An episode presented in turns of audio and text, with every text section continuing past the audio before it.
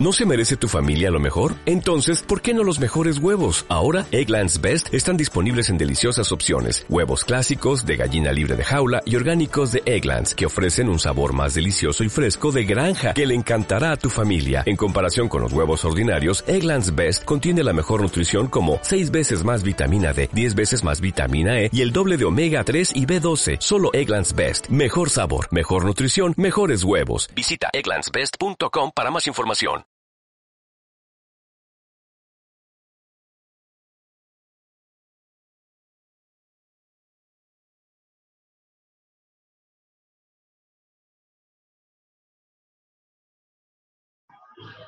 Saludos de nuevo desde Mindalia Televisión, Mindalia en directo. Estamos retransmitiendo con nuestro stand móvil en eh, Cataluña, concretamente en Balaguer y en este evento eh, eh, anual que es todo un éxito que estamos viviendo hoy ya en sus últimas horas aquí en Balaguer, en la Feria de la Alimentación.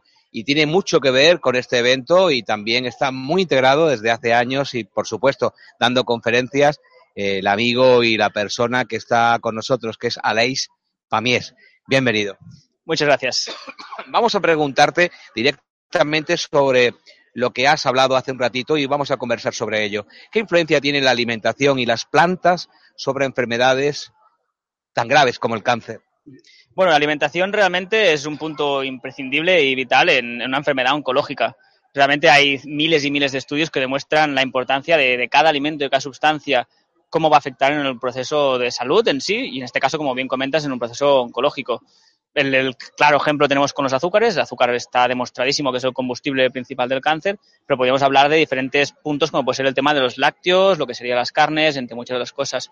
En el caso de las plantas, son diferentes compuestos activos realmente investigados que demuestran que pueden ayudar a superar diferentes procesos y con cada, cada planta tiene sus propiedades en concretos. Unas, por ejemplo, pueden ayudar como un antitumoral, otras para el sistema inmunológico, a nivel de desintoxicación y realmente muchas veces hay una crítica y cada vez más por ciertos sectores a las plantas cuando la mayor parte de medicamentos están sintetizados de, compuestos activos de las plantas.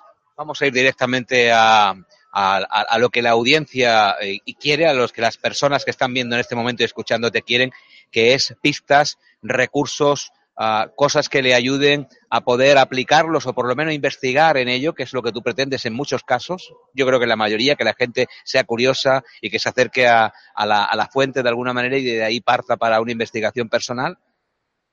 La alimentación. Acabas de mencionar el azúcar, que es el combustible del cáncer. ¿Qué otras cosas que no nos dice un médico podemos dejar de tomar, debemos dejar de tomar para que el cáncer, bueno, pues tenga otro proceso?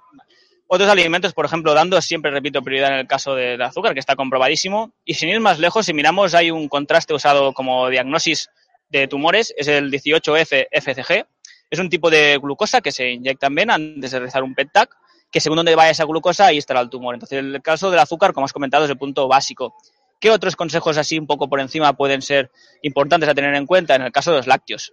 Los lácteos un alimento popularizado a nivel de, de, la, de la publicidad que se hace en la televisión y realmente televisiones necesarias son como las vuestras, no como las que se ofrecen en la actualidad en todo el mundo. Es un alimento comprobadísimo que es un cancerígeno demostrado. Si ir más lejos, los lácteos tienen una sustancia que es la caseína, que está comprobadísimo que es súper tóxica. Además, también lo que hace es un aumento de la inflamación, el cual cualquier tipo de tumor, si hay una inflamación, va a avanzar su progresión mucho más.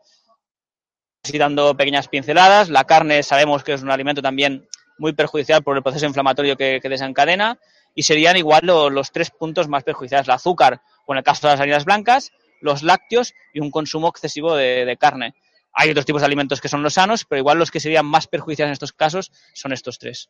Sin embargo, en la ignorancia de muchos médicos, porque no le enseñan eso en la universidad, prácticamente nada de dietética ni de nutrición, no, no desaconsejan ningún alimento, simplemente le dicen usted siga su vida normal, que ya nos encargaremos nosotros. Esto realmente me parece muy fuerte y no solo lo que persona cuando sale de un proceso de quimioterapia se menciona que toman una bebida azucarada para dar una energía. Eso es lo que están haciendo. Es, es, es, es un error gravísimo realmente que realmente aquí no tienen la culpa ellos. O sea, realmente cuando se realiza una carrera de este tipo de, o sea, de medicina o de especialista en oncología, no se estudia nutrición para mí, yo siempre lo menciono, es la, la, base en cualquier tipo de carrera, no solo en carreras relacionadas con la medicina, sino en todo y no solo en carreras, sino es que realmente ojalá en una escuela había una asignatura como hay educación física, de educación alimentaria, de educación emocional y de educación respiratoria.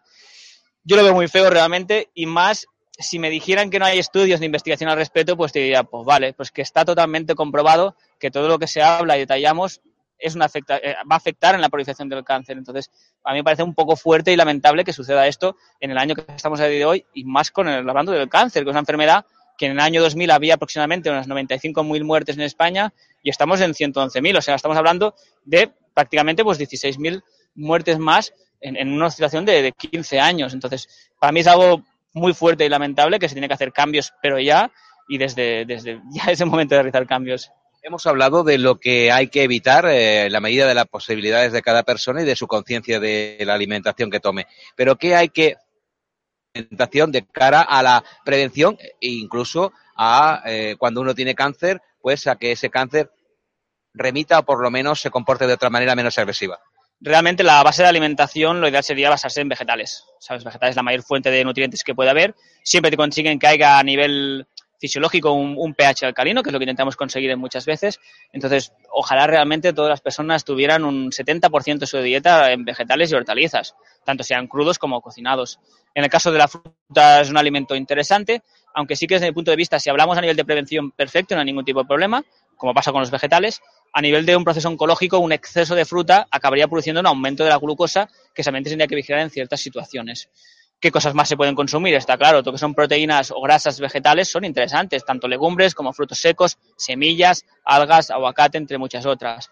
En el caso del pescado, si la persona no es vegetariana o los huevos, se podrían llegar a consumir también sin abusar de ellos. Son la alimentación base. A nivel, por ejemplo, de un alimento súper interesante a nivel de prevención, la cúrcuma. La cúrcuma hay un montón de estudios de que estimula la apoptosis. La apoptosis es el proceso de renovación celular selectiva, que es interesante en prevención y en un diagnóstico ya formado realmente. Y es una forma sencilla de ir introduciendo ciertas especies como la curcuma, el jengibre o hierbas aromáticas que nos van a ayudar a una prevención y no solo una prevención del cáncer, sino un bienestar de la persona. Y no solo a nivel patológico, sino realmente la alimentación te influye en todo, que eso muchas veces pasa. Una persona cuando en una consulta terapéutica pide, tengo una ansiedad, y dices que cambia de alimentación, hay gente, ¿qué tiene que ver? La alimentación, si comes mal, piensas mal. Esa alimentación influye en todo las plantas que eh, según se utilicen sirven para un tipo de cáncer u otro tipo de cáncer. Yo no entiendo esto muy bien de los tipos de cáncer porque entiendo que es una cuestión global que finalmente se llama cáncer de aquí, cáncer de allá, pero es una cuestión mucho más profunda. Pero bueno, eso son cosas mías. Vayamos a las plantas. ¿Cómo podemos eh, atacar, cómo podemos prevenir o cómo podemos eh, tratar un cáncer con plantas? Si hablamos a nivel de prevención, desde mi punto de vista, la mejor prevención sería, uno, lo que sería alimentación, Dos sería el control emocional. Tres, ejercicio físico. Y la ayuda con plantas que podríamos aportar sería a nivel de depuraciones.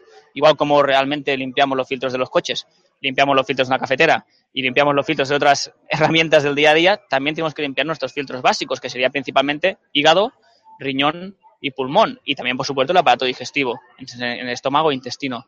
A nivel de cosas que nos pueden ayudar en un proceso oncológico, pues es aportar plantas, por ejemplo, comprobadas científicamente como antitumorales, hay ejemplos como pues, la calanchoe, pues la graviola, por ejemplo, el cannabis también contiene estudios interesantes a nivel oncológico. Y luego otro punto que no se puede olvidar a la persona es ayudar al sistema inmunitario. Eso también nos serviría tanto a nivel de prevención, yo por ejemplo, plantas para el sistema inmune, cuando las uso más? En invierno, para evitar resfriados. Pues que en un proceso oncológico muchas veces es más grave una infección, una gripe, una bacteria, que no el propio tumor en sí. tener el sistema inmune por las nubes y bien alto y que esté fuerte es imprescindible. Hay una palabra que es el cáncer, que es una palabra maldita, que mucha gente cuando va al especialista y le dice tienes cáncer y le comunica por primera vez el grado de su enfermedad, pues uno se derrumba. Dice, me ha tocado la China, ¿por qué yo? ¿Qué debo hacer? Y bueno, hay un tiempo de derrumbe total. ¿El cáncer es curable? Decir un cáncer es curable, muchos cánceres han sido curados, hace falta ver todas las referencias que puede ver. El tema es, muchas veces las personas preguntan, ¿me voy a curar? Qué tiempo va a pasar para notar una evolución, no es una cosa fácil de responder realmente. Ya hay muchos factores. Realmente el cáncer es una enfermedad multifactorial, o sea, el motivo, muchas personas se cuidan con la alimentación y desencadenan un problema de este tipo. Entonces el cáncer es curable, muchos cánceres han sido curados y muchas veces incluso cánceres que han sido desahuciados con ciertos tipos de tratamientos integrativos, porque no me gusta usar la palabra alternativa, han conseguido realmente tener una curación total. ¿Que todo el mundo va a conseguir eso? No todo el mundo va a conseguirlo, realmente va a depender de muchos factores, entre ellos, repito, cómo come, cómo piensa, cómo respira, cómo está su proceso de intoxicación, cómo va a tolerar esta persona las plantas. Por ejemplo, a nivel de farmacología oficial, una persona tendrá un dolor de cabeza, a uno le irá bien un ibuprofeno, a otro un gelocatil y a otro irá bien un triptizol como relajante muscular. Entonces, nunca podemos decir, va a ver, esta persona se va a curar con eso. La persona va a hacer una curación interna. Que es muy importante siempre realizar cambios. Las personas muchas veces quieren recurrir a profesionales de salud con un concepto de vista integrativo y el primer cambio es uno mismo, que es la base, por supuesto. Tú hablas de una enfermedad multifactorial, una enfermedad también multidisciplinar en cuanto a lo que cómo se puede tratar, pero eh, la medicina oficial sigue obstinada en eh, cirugía, quimioterapia, radioterapia. El protocolo es muy estrecho, hay pocas eh, posibilidades. Sí, realmente hay muchos estudios que demuestran que ciertos tipos de tumores la eficacia de la quimio es prácticamente nula. No en todos, porque hay mucha gente que se ha podido curar gracias a una quimioterapia. Y nosotros nunca negaremos un tratamiento médico, ya que esto no, no se puede hacer y mucha gente realmente ha respondido bien. Pero lo que es muy importante con un diagnóstico de este tipo es, como bien decimos, si es multifactorial, con más puntos trabajemos, mejor. Realmente. En este caso, por ejemplo, si tú tienes frío, que te puedes tapar con una camisa, un abrigo y con muchas más cosas que te va a ayudar más. Con más flechas tengas en cuenta, mejor, por supuesto. Y nunca olvidar todos los conceptos básicos que pueda haber, que no es tampoco de tomar una planta y, y ya está, es cambiar la forma de pensar de una persona, cambiar la alimentación y cambiar todos los conceptos que hemos comentado, se pueden detallar más profundamente. Sin embargo, eh, cuando nos enfrentamos a ese cáncer, a esa lápida que nos cae encima de la cabeza, pues eh, tenemos mucho miedo. Lo primero que aborda o, llena a la persona es el miedo. ¿Qué, ¿Qué, puedo hacer? ¿Dónde tengo que hacerlo? Y la confusión, porque hay mucha gente, tanto familiar como amigos, que le dan distintos consejos y no sabe muy bien dónde recabar. ¿Cuáles serían los primeros consejos que tú le darías a una persona que dijera, ayúdame, tengo cáncer? A ver, el primer consejo que se puede dar es aceptar. Aceptar lo que se tiene, es un proceso que se ha desenvolupado, tienes que aceptar lo que ha pasado y intentar ser fuerte frente a esta cosa que ha sucedido. En este caso estamos hablando de un cáncer, que realmente hablamos de palabras mayores. Entonces, primero todo, ser fuerte, aceptar, tener el apoyo de tus alrededores es imprescindible y sobre todo, hazlo a gusto. En el caso de hacer plantas, si tienes que obligarte a consumir esa planta porque no te gusta, tienes que sentirlo, creerlo, mirarlo, observarlo y si puede ser incluso cultivártela tú mismo, hacer crecer esa planta y vas a conseguir que sea mucho más eficaz. Eso sucede con la quimio. Una persona que va con miedo a la quimio va a ser más agresivo esa quimioterapia a una persona que está totalmente confiado y que realmente, pues posiblemente ha ayudado a muchas personas, está claro. Pero es tener confianza con uno mismo, con lo que hace, sea un tratamiento integrativo o un tratamiento alópata. Tener confianza con lo que está haciendo y ser fuerte, imprescindible muchas terapias hay que pueden ayudar a estas cosas. Nosotros ahí nos dedicamos, pero como ven, habéis vosotros entrevistado a muchos profesionales de la salud, hay un montón de terapias que pueden ayudar a hacer perder ese miedo, que es el punto básico. Digamos que acepto que tengo cáncer, acepto que tengo que hacer algo, que tengo que producir cambios en mi vida, pero eh, bueno, pues eh, tengo la necesidad, por lo que sea, de seguir el protocolo oficial del cáncer. Siendo así, ¿qué puedo hacer con algo que tenga que ver con la alimentación o con las plantas incluso, que pueda paliar los efectos secundarios que tiene ese protocolo. Vale, justamente ahora estás hablando del efecto paliativo, que es lo que muchas veces se busca y es lo que intentamos las personas que se dedican a unas terapias integrativas, en este caso como es la medicina natural, siempre intentamos buscar no sino un efecto paliativo, sino la causa de la enfermedad. El ejemplo claro lo tenemos en un problema de piel. Mucha gente en un problema de piel recurre a una pomadita que le quite ese eczema y lo que consigues eso es simplemente evitar que se vaya o que se inflame, y la persona cuando come mal o, o tiene un control emocional irregular va a volver a salir ese eczema. Yo siempre explico el ejemplo claro a la gente con un, con un coche y un clavo. Tú pasas por un camino y pincha la rueda. ¿Qué puedes hacer? ¿Poner un parche o quitar el clavo? Lo que se hace muchas veces en la medicina alópata es quitar el, poner un parche en la rueda. Lo que tenemos que hacer es poner un parche en la rueda y quitar el clavo. Ayudar a un tratamiento de fondo. Si lo que preguntas es a nivel de paliativos, el ejemplo que puede haber habitualmente más y que hay más investigación, uno es el jengibre, el jengibre en muchos estudios como un antiemético, fantástico para las náuseas, para malestar digestivos y también incluso es un calmante para el dolor. Y también hay el cannabis, que es otra cosa que a nivel de legalidad es un poco complejo, pero bien usado, no fumado, sino de forma correcta, a nivel de efectos secundarios es fantástico. Y no solo eso, porque el cannabis tiene muchos estudios también a nivel curativo, no solo paliativo. El calanchoe, una de las plantas que últimamente asoman más asociadas a la palabra cáncer, en cuanto a su curación o en cuanto a su tratamiento del cáncer, es realmente tan efectivo como nos dicen?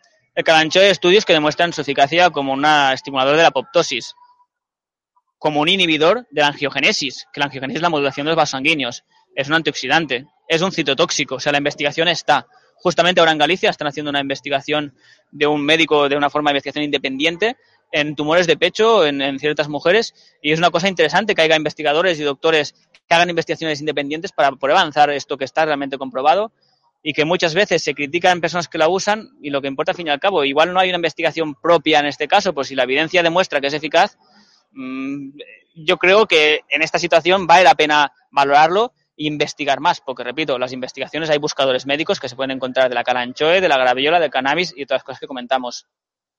Qué lástima que las investigaciones en torno a esto que acabas de apuntarse tengan que ser independientes, porque el cáncer también mueve un gran negocio mundial a determinadas empresas y multinacionales. Eh, ¿Cuál es tu opinión? Bueno, realmente de las tres potentes industrias a nivel económico, si no me equivoco, lo que es la farmacia en sí, los productos farmacológicos, es la segunda por arriba. La primera sería el narcotráfico, la segunda serían las farmacéuticas, entre otras cosas. Entonces, está claro que hemos hecho dinero, yo no quiero mal pensar y que todo está hecho con mala fe, ni mucho menos, pero sí que es verdad que yo creo que haría falta pues investigar también un poco más sobre la evidencia y también muchas veces no privatizar lo que es este, lo que es público. Con el mismo ejemplo del cannabis, ya se está valorando una legalización del cannabis medicinal, pero a mí lo que me da miedo es que se haga una legalización del cannabis medicinal produciendo una privatización de esta sustancia. Entonces, claro, ahí está muy bien que haya investigaciones. Mm, a mí me gustaría más que hubiera más investigaciones de productos naturales o simplemente que las hay, que se, que se expliquen en las propias carreras de medicina o de ciertas situaciones, detallando los efectos que tienen, no solo a nivel de plantas, sino a nivel de alimentación, como hemos comentado antes. Tú que has estado y estás en contacto con los eh, sufridores no me gusta llamarlo pacientes, con las personas enfermas, que tampoco me gusta llamarlas así, pero que están de alguna manera sufriendo eh, el cáncer, que te preguntan, que te piden consejo, que te piden ayuda, ¿cuál es tu sentir? ¿Qué es lo que debería hacerse? ¿Qué es lo que sientes de estas personas? ¿Qué, te llega? Bueno, realmente es, duro, realmente cuando estás intentando ayudar a estas personas, a mí lo que más me llena es, es, una cosa que me gusta, por supuesto, pues me llena tanto, y la mayor satisfacción es cuando te llaman dando los buenos resultados. ¿Qué es lo que intento transmitirle? Seguridad con lo que explico. O sea, no es algo que se diga, como se menciona muchas veces a las personas que se quedan a las terapias integrativas y que hay grandes médicos que lo, que lo hacen, que son llamados charlatanes. O sea, están diciendo cosas que son evidencias científicas, que está totalmente comprobado. Entonces yo intento darle seguridad, intentar explicarle toda mi experiencia. Yo nunca me voy a guardar algo como por desgracia a veces sucede, que es uno de los problemas, yo creo, en, las, en el mundo de las terapias integrativas, que muchas veces la gente se guarda sus secretos. Nosotros, nuestra filosofía es compartir, expandir y explicar todo lo que se pueda realmente al respecto y que la persona tenga confianza, que sea fuerte y que aprenda no a haber escuchado lo que le ha dicho un profesional o un terapeuta o un médico, sino aprender a que se autogestione su salud. Que él se informe, que busque, que lea, porque la información está.